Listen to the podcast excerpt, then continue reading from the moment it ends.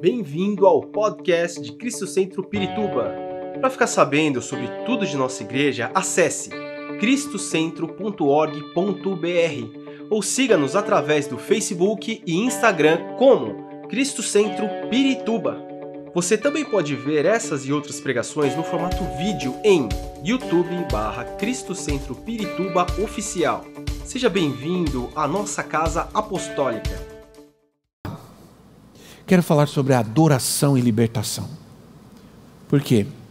Nosso tema é restaurando a adoração genuína, a verdadeira adoração.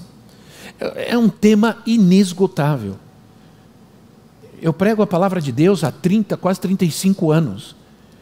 E, e, e eu pensei que não tinha, não, não tinha nada mais para falar sobre isso. E de repente, como a palavra de Deus é realmente inesgotável.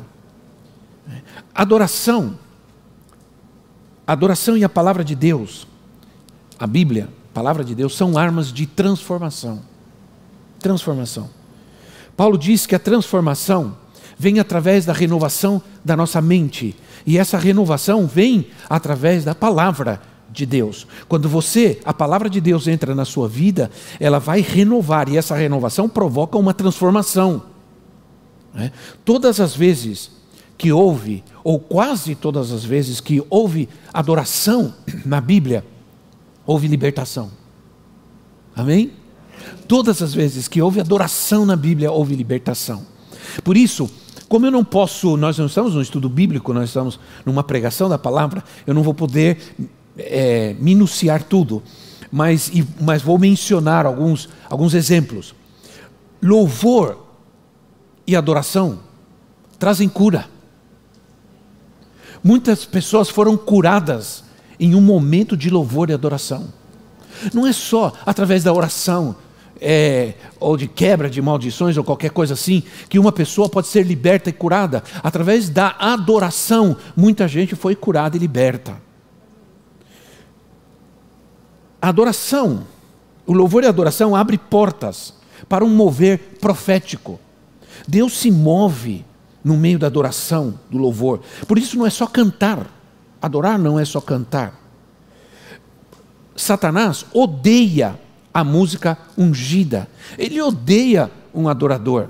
Porque um adorador é gente séria. Adorador é alguém que se santifica. Ele reconhece que a característica com a qual eu vou andar com Deus é santidade. Ele tem, entende que para andar com Deus eu preciso de santidade. Amém? Preciso ser santo.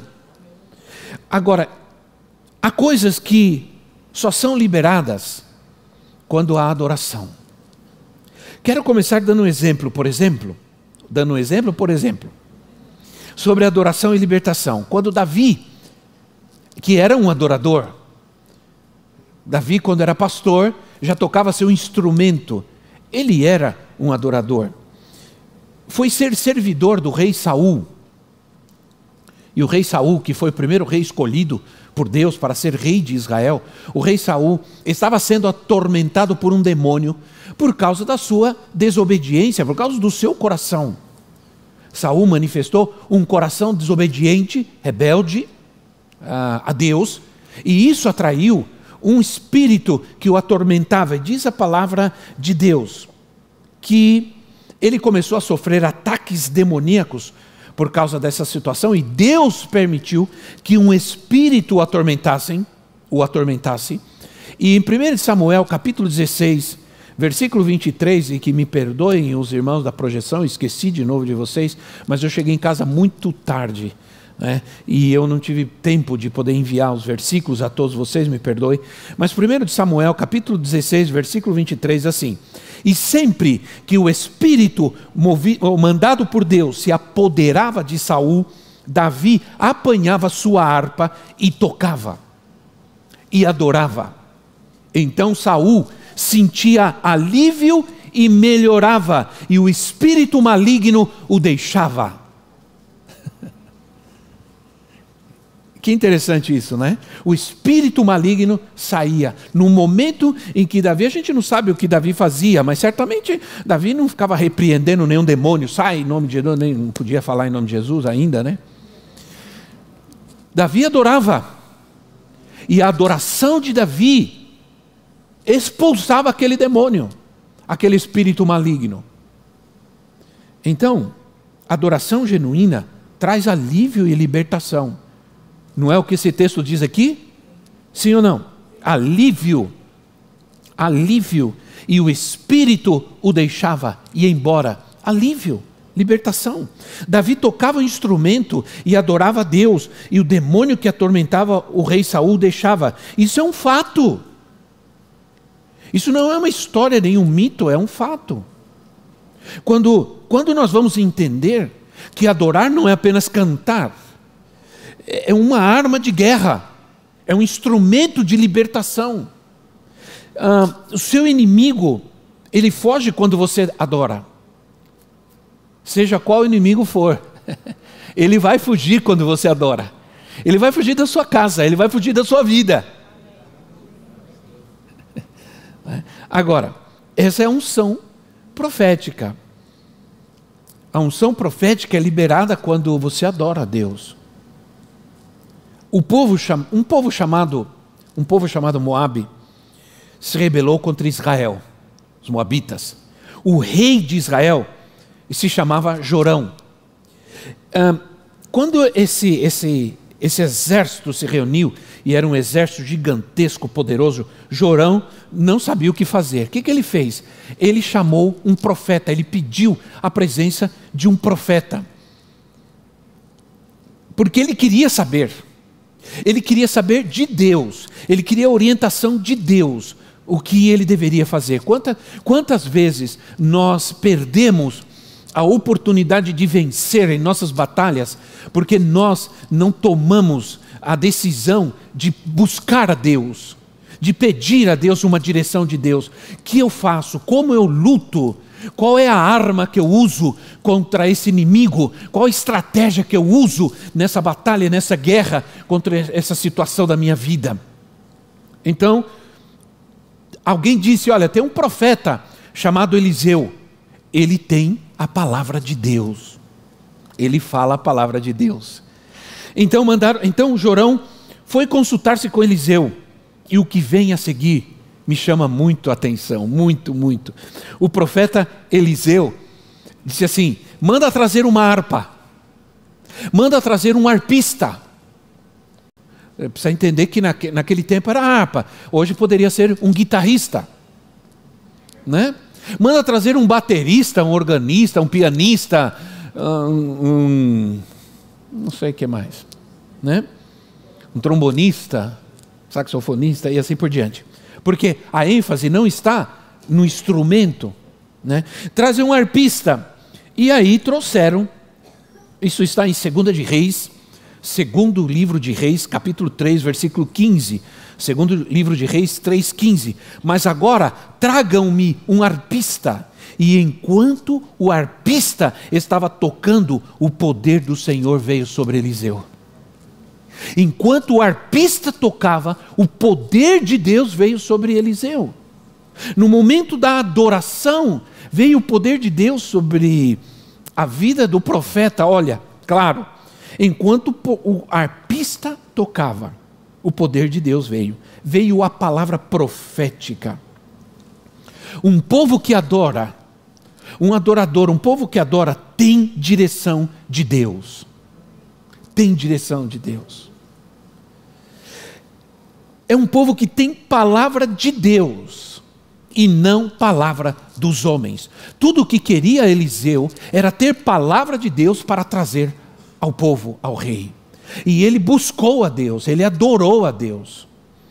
Um povo que adora sempre enfrentará e vencerá seus inimigos. Ele não tem medo, ele avança ele segue no propósito de Deus, ele entende, ele, ele, ele vencerá suas batalhas, porque ele sabe que ele está no caminho que Deus o, o direcionou, o colocou, porque ele buscou, porque ele clamou, porque ele desejou ouvir de Deus qual a direção tomar. Nós temos um Deus.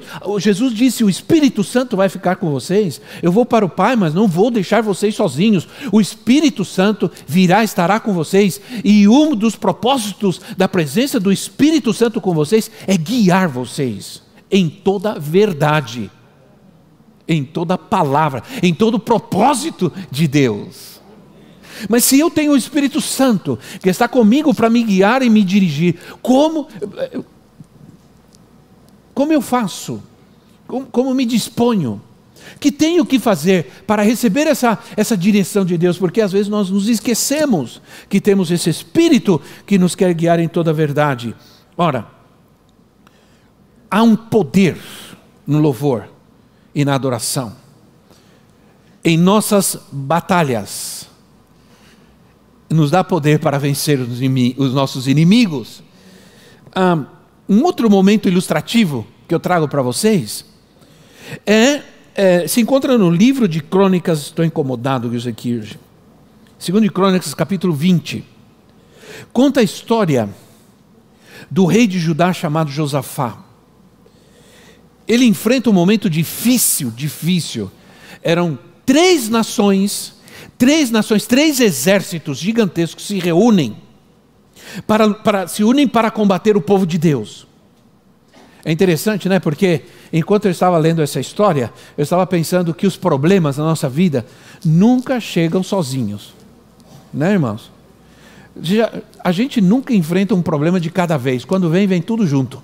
Já né? Sempre vem, é sempre tudo vem de uma vez. Aí você fala, meu Deus, mas não podia, ah, não podia ter um problema de cada vez?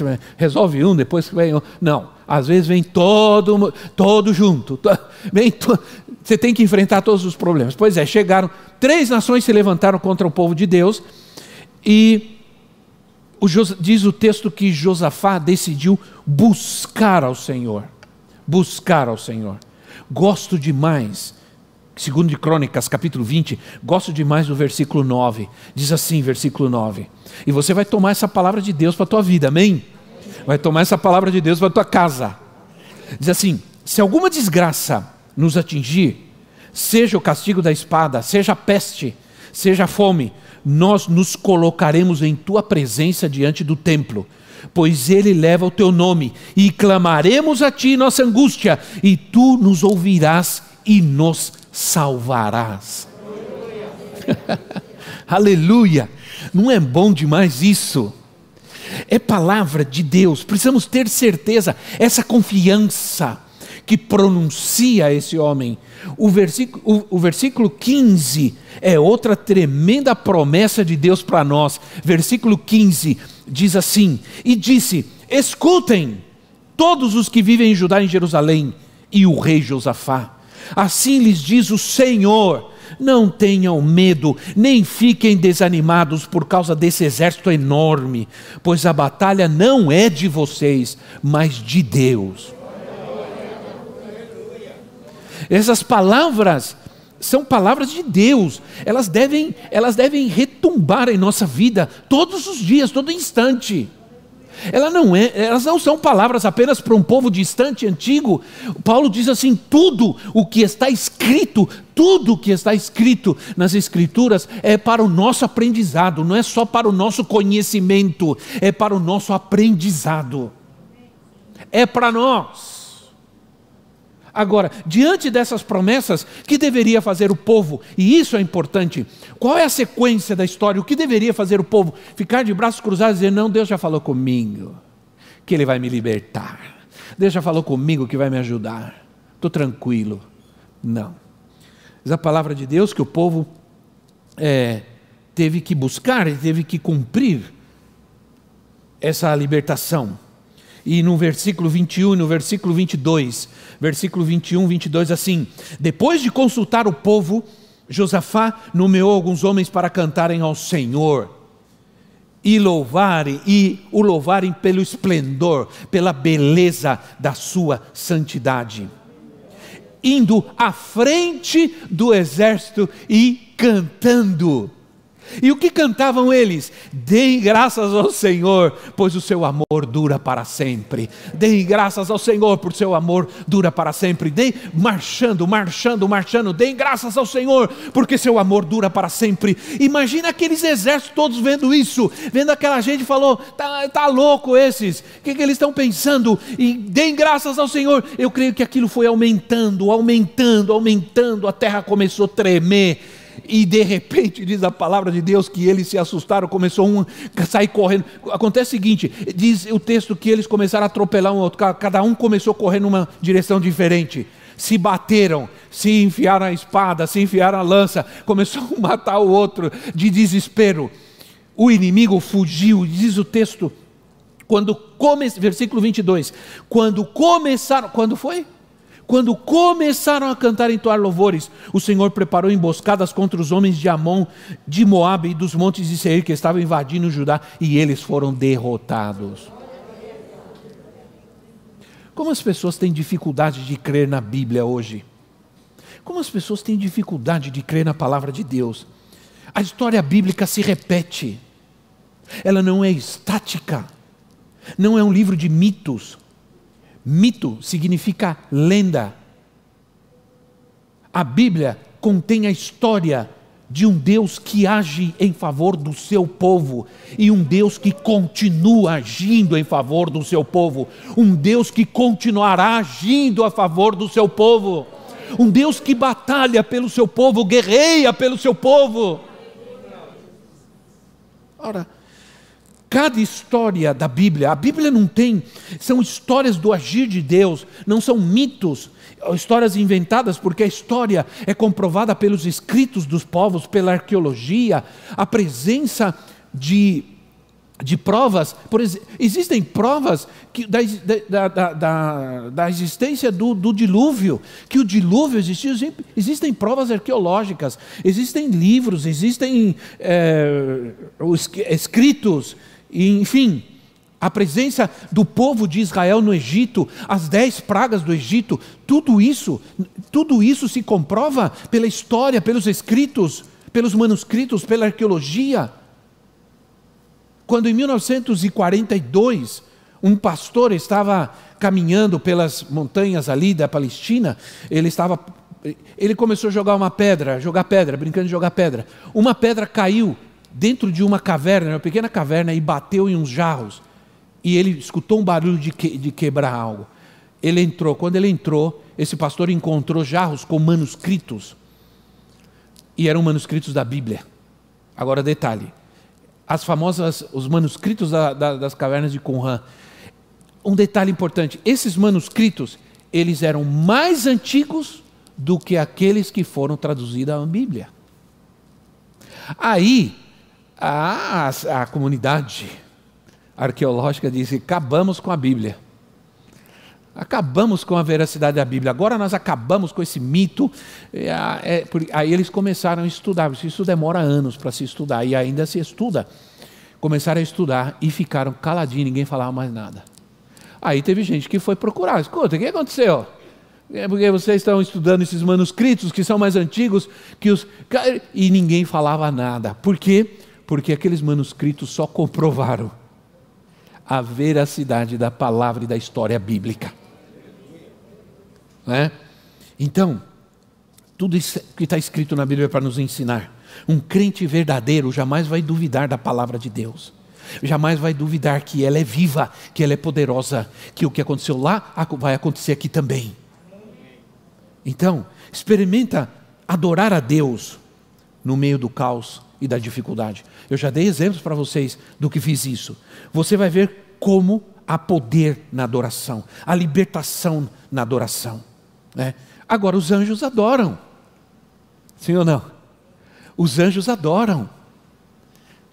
E, e se, se você não crê em anjo, não pode ser crente em Jesus. Se você não, não crê em anjo, não pode ler a Bíblia. O anjo não é só uma figurinha para colocar na estante lá, de asinha e tudo mais, né? Coisinha linda, carinha fofinha, redondinha, bochuchudinha. Né? Não. Quando, quando nossa salvação e a nossa, quando a nossa salvação e a nossa libertação veio ao mundo, sabe quem anunciou? Sabe quem anunciou? Os anjos. Os anjos anunciaram. Perdão. Olha, é, Lucas capítulo 2, versículo 8 a 14. Isso eu faço questão de ler. Eu, eu queria ter uma trombeta aqui para dar uma trombetada depois de ler isso aqui, porque é fantástico né, esse texto. Porque a gente, a gente precisa ter imaginação. Quando você lê um texto desse, começa a imaginar. Entende? A gente começa a imaginar, porque você sabe que os filmes mexem com a nossa imaginação. Às vezes a palavra de Deus, a gente tem que deixar a palavra de Deus mexer com a nossa imaginação. Diz assim, uh, Lucas 2, 8 a 14: Havia pastores que estavam no, no, nos campos próximos e durante a noite tomavam conta dos seus rebanhos. E aconteceu que um anjo do Senhor lhes apareceu, e a glória do Senhor resplandeceu ao redor deles, e ficaram aterrorizados. Mas o anjo lhes disse: Não tenham medo, eu estou Estou lhes trazendo boas novas de grande alegria que são para todo o povo. Hoje, na cidade de Davi, lhes nasceu o Salvador, que é Cristo Senhor. Isto lhes servirá de sinal: encontrarão o bebê envolto em panos e deitado numa manjedoura. De repente, uma grande multidão do exército celestial apareceu com o anjo, louvando a Deus e dizendo: Glória a Deus nas alturas e paz na terra aos homens, aos quais ele concedeu o seu favor. Uma multidão de seres, o texto, uh, o texto diz, exército celestial, outro, outro o, o louvor do céu baixou na terra. Né? O Salvador chegou. O libertador chegou. Lembra que eu falei? Todas as vezes que tem, vai ter libertação, tem adoração. O Salvador, o libertador chegou. Olha, nós já temos tudo o que precisamos para adorar a Deus. Não precisamos de dinheiro, não precisamos de nada, nós já temos tudo. Nós temos Jesus. A mensagem, o anjo, provavelmente era Gabriel, no, no, no capítulo 1, no versículo 19. Eh, Gabriel já tinha vindo trazer a mensagem. Gabriel era o anjo mensageiro das boas novas. E veio, e, e, e ele, ele não foi nos palácios, não foi nos palácios do rei, nem foi nas sinagogas dos religiosos, nem no templo. Não, foi lá no campo, os humildes pastores, né? mostrando a verdadeira missão de Cristo, do Salvador, que era trazer libertação aos oprimidos, né? aos doentes, aos pobres. Foi lá no campo, foi lá no humilde campo dos humildes pastores que estavam ali rejeitados. Né? E ele anuncia o nascimento de Jesus e ele usa três nomes poderosos. Ele faz três é, nominações a respeito de Jesus. Ele disse: Nasceu o Salvador, Cristo, Senhor. Salvador, libertador, Cristos, ungido, unção e Senhor. Kyrios, Senhor, poderoso, Aí diz, o, quando diz o versículo 13, porque o, é, o versículo 13 diz: de repente, uma grande multidão celestial. Algumas versões, a tradução antiga diz que era uma multidão de soldados celestiais. Essa versão eu gosto dela. Soldados celestiais. Ah, é, e como a Bíblia é coerente, porque quando o povo de Israel saiu do Egito, diz assim a palavra de Deus, quando no dia que o povo pegou todas as suas tralhas, porque realmente eram tralhas, eles eram escravos. É, tralha existe, não é, não, é, não é espanhol não, né? Não, né? Tá. É, pegaram em espanhol, pegaram seus chuntis e saíram do Egito. É, diz a palavra de Deus que o texto diz assim: no dia tal, do ano tal, do rei tal, todos os exércitos do Senhor saíram do Egito. Pode ler lá. A Bíblia não diz os escravos saíram do Egito, o povinho saiu do Egito. Não, os exércitos do Senhor saíram do Egito. Era um povo escravo, era um povo que tinha pato, galinha, cabra, todo sujo de, de, de barro, né? Mas era como Deus via seu povo. Como Deus nos vê, irmãos. Sou soldado de Cristo. Quando a gente era criança, não sei se canta ainda, né? Eu espero que se cante. Quando a gente é criança, a gente cantava assim, sou, como é? Sou um soldadinho, é, é isso mesmo? Sou um soldadinho de Jesus. Quantos cantaram isso quando era criança? Vamos ver, levanta a mão. Quantos velhinhos tem aqui, meu Deus? É. É. Abra a boquinha para cantar, feche os olhinhos para orar, né? Sou soldadinho de Jesus, sim, de Jesus. E a gente aprendia isso quando era criança, e a professora mandava a gente marchar. Marcha aí, sou um soldadinho, né? Aí tinha outro que a gente cantava que era é, soldado da guerra, da Eu sou faço parte da, da artilharia, aí a gente fazia arminha, não pode fazer arminha, não pode fazer arminha. Fazer arminha na igreja não pode. a gente fazia, estou na artilharia e tudo. Né? Então, aqui é, diz, no grego, a palavra aqui era uma companhia de soldados, de seres celestiais, vieram para adorar na terra, porque o Salvador chegou. Quando Jesus foi preso, quando Jesus foi preso, no, Pedro quando vieram os soldados para prender Jesus, Pedro, sempre Pedro, pegou a espada e foi lá cortar a orelha, e disse que cortou a orelha porque o cara tirou o pescoço. Né?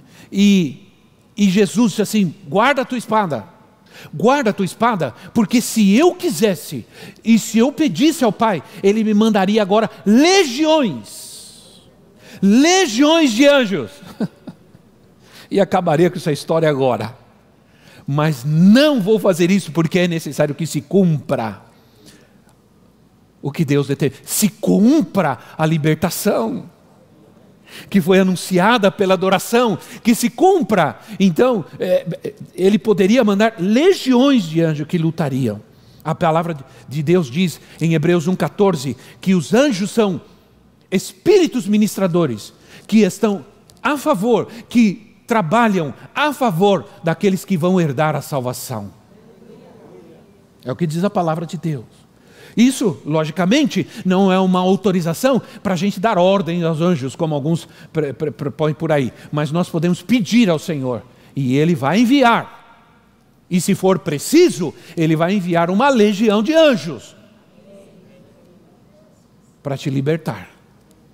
E às vezes a gente não sabe, né, irmãos? Uma vez, há muitos anos atrás, se a profetisa lembra disso, eu cheguei e contei em casa, nunca falo muito sobre isso. Eu ia embora para casa, recém-casado, e no meu carro, e eu, a gente morava em Osasco, eu estava indo é, numa via que a Castelo Branco é mais alta, ela é mais baixa. Eu ia aqui e tinha um cara na minha frente, naquele tempo eu era mais nervosinho do que agora. Né? era mais impaciente do que agora. Não aguentava ninguém lerdando na minha frente. E eu sei que alguns de vocês têm esse problema também, né? Aí tem que se acalmar, irmão. Tem que, tem que pedir misericórdia, Jesus, ajuda. Né? Chama de abençoado. Né? Aí, na minha frente, um abençoado lá, e eu comecei a ficar nervoso. E eu vinha para cá, e eu vinha para lá, eu queria passar. E acho que ele falou: não vou deixar esse cara passar. E eu queria passar, e não vou deixar. E ficamos nessa aqui um tempão. E aí, é, que aconteceu? eu fiquei irritado. Eu falei, sabe de uma coisa? Para não brigar, criar confusão, vou ficar, vou parar. Vou parar, não, vou diminuir, deixa ele embora. E depois eu vou passar com. Não, não. Eu, eu deixei ele ir. Quando ele passou, quando ele passou, um ônibus perdeu o controle da, da Castelo Branco e desceu com tudo. E atravessou na minha frente assim. E foi bater no muro de uma casa lá. Se eu tivesse continuado atrás dele, e ele me segurando, é, não tivesse me segurado, eu teria passado, esse ônibus teria passado por cima de mim. O que estava acontecendo ali? Os anjos estavam segurando o carro do cara, né? segurando ele. Pode ficar bravinho aí, os anjos estão aqui, segurando ele. Né? Os anjos, porque os anjos que, que durante muito tempo, hoje eu não sou mais assim, principalmente agora que eu carrego minha neta, né? Então eu estou mais tranquilo, mas anjo sofria comigo, né? E quando eu dirigia. E os anjos ficaram lá, segura, segura ele, aí, eu, eu entendo que Deus me guardou. E que os anjos estavam segurando aquele, aquele carro. Né? Eu entendo isso. Porque senão é como aquela história. Eu, eu, eu, você dirige muito rápido, você corre muito, um dia você vai ter problema, você não pode ficar atravessando o farol vermelho. Ah, eu passo mesmo, Deus está comigo, Ele me guarda, os anjos do Senhor me guardam o meu carro e tudo. Aí um dia ele passou o farol vermelho, se arrebentou do outro lado lá, veio outro carro. Né? Mas o que aconteceu com os anjos? O anjo ficou no farol. O anjo ficou no farol. Porque você não obedece, mas os anjos obedecem. Não é? Então, tudo tem consequência. Eliseu, Eliseu disse ao seu servo apavorado: O servo sai para fora e todo o exército da Síria estava ao redor da cidade. E, e esse, ele volta correndo dizendo: Eliseu, misericórdia, todo o exército da Síria cercou a cidade, estamos frito. Aí Eliseu, Senhor, abre os olhos desse coitado, para que ele enxergue. Né? Abre os olhos dele para que ele veja. Aí é, vai lá de novo, dá uma olhada. Aí quando ele sai, havia um exército muito maior que cercava todo aquele lugar. Né? Aí ele volta e diz: Ah, o exército, e eles são maiores, muito mais poderosos. Maiores e mais poderosos são aqueles que estão conosco. Então, irmãos, mas no céu, e eu quero, que oração, nem olhei no relógio, ah, cedo ainda. adoração no céu. Tem adoração no céu? Tem. Se você ler Apocalipse capítulo 5, versículo 6, e eu peguei para estudar e ler é, Apocalipse capítulo 5 e 6, é, é, é, é extraordinário. Extraordinário. Se você ler, você, você verá adoração. E como essa adoração, ela estabelece planos, propósitos daquele que está sentado no trono. Porque é, Apocalipse capítulo 5, versículo 1 começa assim, 5:1. Diz assim: "Então vi na mão direita daquele que está sentado no trono um livro em forma de rolo escrito, perdão, de ambos os lados e selado, e selado com sete selos." Quero te dizer uma coisa. Você não caminha para um acaso nessa terra. Não. Você não caminha para um fim trágico. Não há fim trágico para você. Por quê? Porque as forças do mal nunca prevalecerão sobre a sua vida. Eu estou dizendo isso em nome de Jesus, estou profetizando para você. Deus, por quê? Porque Deus está no trono. Ele reina. Ele continua reinando sobre a terra, sobre as circunstâncias.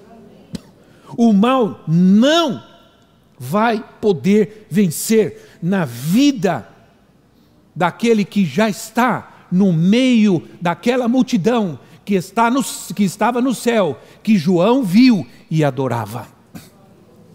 É isso o que diz. O que diz o texto de, de Apocalipse 5 e 6? Que essa multidão, que aquela multidão que estava lá, que João viu, quem são aqueles? Foram aqueles que limparam suas vestes no sangue do Cordeiro, são aqueles que vieram da grande tribulação, aqueles que venceram, aqueles que não negaram a sua fé até a morte. Esses, essa grande e incontável multidão, essa multidão, eu estava lá, porque eu andei aqui como um adorador. E essa adoração me levou até lá. Então, irmãos queridos, entendam uma coisa: aconteça o que acontecer, porque estamos extremamente preocupados com os próximos dias, eh, com o que vai acontecer. Meu Deus, que vai acontecer? É, é algo terrível imaginar qual será o destino das nações da terra, das, como as coisas estão caminhando. Mas uma coisa eu posso te dizer, eu posso garantir: toda a humanidade está nas mãos de Deus. E Ele está vendo, e Ele sabe tudo. Não importa a fúria de Satanás, não importa a agitação que está no mundo, não importa a perversão que se levanta, não importa, a história está nas mãos de Deus. E Ele se levantará sobre essa terra.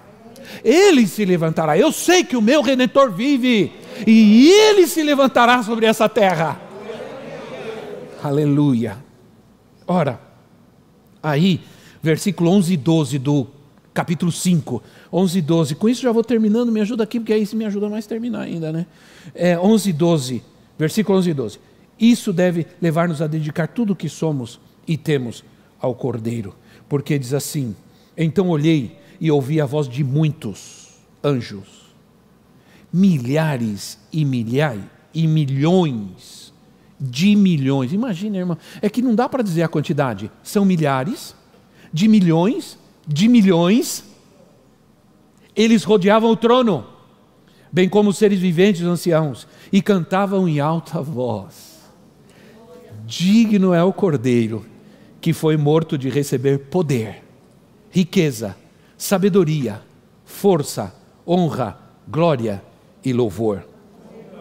Depois ouvi todas as criaturas, todas, existentes no céu, na terra, debaixo da terra, no mar e tudo que neles há que diziam: Aquele que está assentado no trono e ao Cordeiro, sejam o louvor, a honra, a glória, o poder para todos sempre. Uh! Oh, aleluia! Oh, aleluia!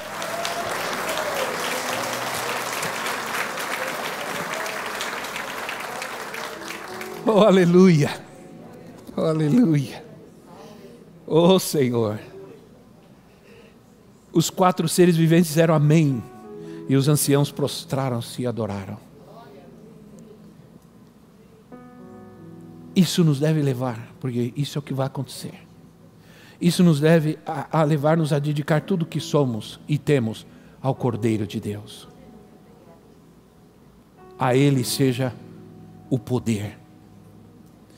Entregar tudo a Ele. Tudo que está em nossas mãos, toda, toda, toda ingerência que temos sobre qualquer coisa, vamos entregar tudo para Ele. A Ele seja a riqueza, nossos bens, o que temos, vamos entregar a Ele. É? Os empresários que estão, entrega a tua empresa ao Senhor. Que essa empresa viva para a glória de Deus. Você vai ver. Traz o trono de Deus nesse lugar. O trono de Cristo nesse lugar. Você vai ver que Deus vai fazer aí. É. A Ele seja a sabedoria, toda inteligência, toda ciência, toda tecnologia Vamos dedicar a Ele. Porque nós estamos, compramos, tem câmeras, é, tecnologia, internet. Por que, que nós estamos fazendo isso? Porque toda a tecnologia que nós pudermos ter para servi-lo, para adorá-lo, para levar a Sua palavra às nações da terra, aos nós vamos fazer.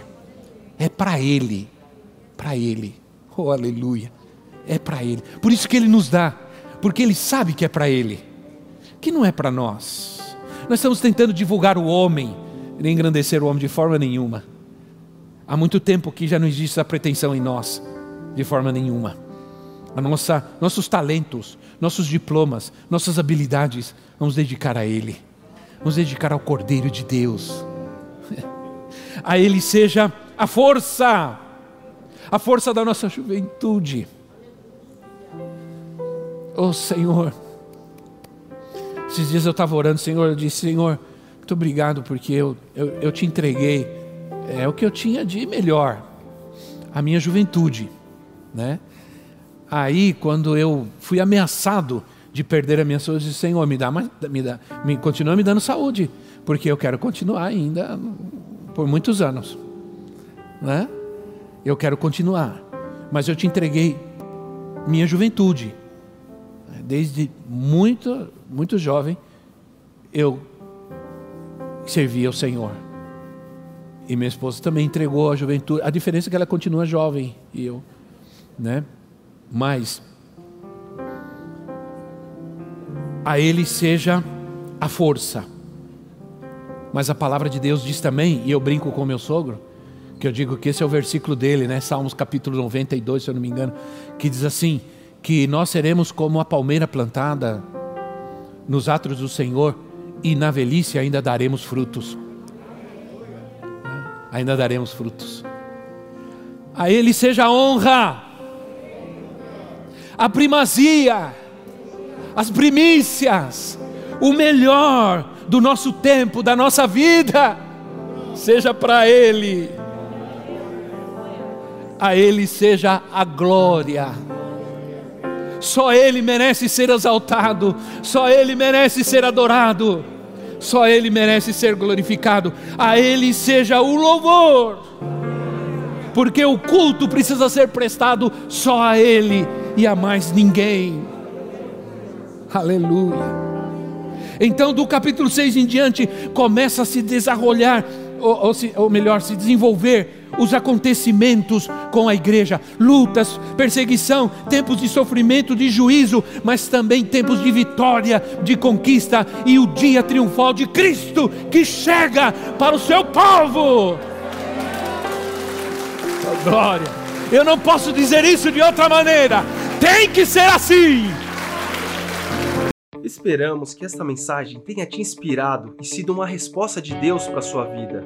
Quer saber mais sobre Cristo Centro Pirituba? Siga-nos nas redes sociais no Facebook, Instagram e YouTube, ou visite nosso site em cristocentro.org.br.